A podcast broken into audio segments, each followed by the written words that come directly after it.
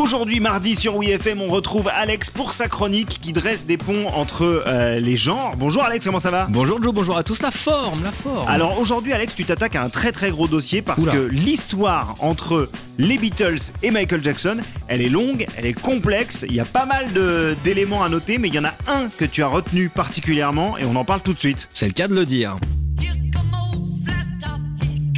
Alors je ne sais pas vous, mais ce matin j'ai bien envie de remonter dans le temps, et plus précisément en septembre 69. Un mois agité musicalement du côté de Londres, puisque les Beatles sortaient déjà leur 11e album, Abbey Road. C'était d'ailleurs le tout dernier projet regroupant les quatre Beatles en studio, puisque à peine après sa sortie, John Lennon mettait fin au groupe en leur annonçant définitivement son départ. Ce qui ne nous empêchait pas, nous, d'en profiter malgré tout, notamment du titre comme Together, qui atteignait d'ailleurs la première place des hit parades de nombreux pays, comme aux États-Unis.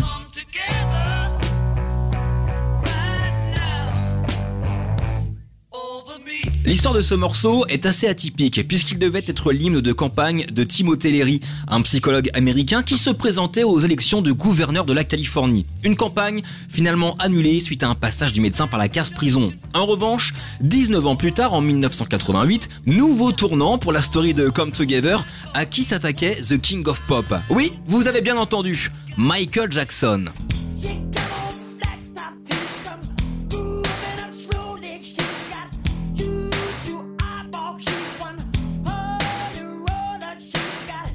Il interprétait cette reprise dans son film musical Moonwalker, dont la VHS reste d'ailleurs à ce jour la vidéo musicale la plus vendue de tous les temps.